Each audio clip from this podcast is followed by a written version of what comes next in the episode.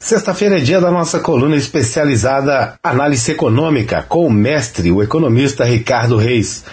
A gente fala sempre de assuntos atuais e também assuntos de uma forma geral sobre economia que impacta no seu dia a dia. E o assunto de hoje com certeza impacta na sua mesa. O Ricardo Reis preparou um comentário sobre o aumento do arroz e da inflação de agosto. A gente já vinha falando de inflação anteriormente, né, por causa da pandemia, e agora aquele que está no prato de praticamente todo brasileiro. Olá, Ricardo, seja bem-vindo mais uma vez. O consumidor vem percebendo que nas últimas semanas o preço do arroz disparou. O que levou a esse motivo? Tudo bem, Palazzi? Um abraço aí para você, um abraço também para os nossos ouvintes. Olha, o que levou a esse motivo, na verdade, foram são alguns fatores, Palazzi.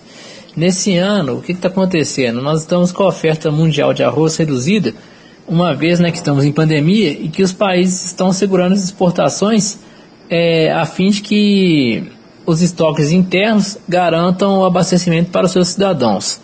E assim eles consigam ter esse alimento tão importante em suas residências, né? Só que essa redução, Palazzi, no estoque é, mundial, naturalmente o que vem em sequência é um aumento do preço, já que a procura, de forma geral, está maior, ainda mais do arroz, né, que é tão consumido mundo afora. Só que, trabalhando aí já com a situação do Brasil, e o arroz aqui, como ele é exportado pelos produtores, é exportado em dólar, e que é uma moeda que está valorizada durante o ano inteiro, fica mais atraente para o produtor que esse arroz seja, de fato, exportado do que consumido internamente. Mas aí cabe também ao produtor uma opção de parear o preço interno com o preço da venda externa, né? De forma que, que o preço interno continue atraente. E são essas duas questões que vem acontecendo de forma resumida, Palácio. O aumento das exportações dos produtores brasileiros estão vendendo mais arroz para fora para atender essa demanda, né? E o aumento também de, do preço da venda aqui interna de forma com que esse preço interno fique pareado com o preço de exportação. Por isso houve esse aumento e agora está faltando o arroz no mercado, Palácio. Entendi, Ricardo. O ambiente fica propício aí para uma subida nos preços e inflação, né? Mas o que pode ser feito no momento para que os preços diminuam e não falte arroz na mesa dos brasileiros? Olha, o que pode, Palácio, e o que deve ser feito no momento é que o país repense, né, coloque novamente em prática algo previsto em lei desde 1991 e que nos últimos anos, também aí alinhado ao retorno do liberalismo na agenda econômica do país, foi deixado de lado.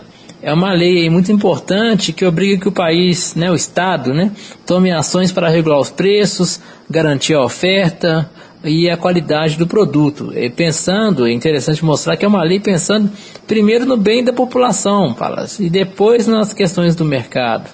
Essas separações também têm que ser bem pensadas e não quer dizer que se você está pensando no, bem da população, você está prejudicando o mercado. São ações conjuntas que têm a necessidade, nesse momento, que o Estado esteja presente na regulação econômica do país, e nesse caso aí seria na, na regulação do, do alimento, né, que é um bem tão essencial como o arroz. Perfeito, Ricardo Reis, obrigado pelas suas explicações. Ficou claro para os nossos ouvintes? Acredito que sim. Alguma dúvida? Entre em contato conosco aqui na Real FM no 3551-7777 ou 35510412, mensagens para jornalismo gmail.com ou nas nossas redes sociais no arroba Rádio Real FM Oficial. Se quiser, pode procurar o Ricardo Reis nas redes sociais também. Assim você tira sua dúvida e a gente, quem sabe, faz mais um programa a respeito desse assunto. Grande abraço para você, Ricardo. Um grande abraço para você, ouvinte. E até a próxima sexta-feira com a nossa coluna Análise Econômica.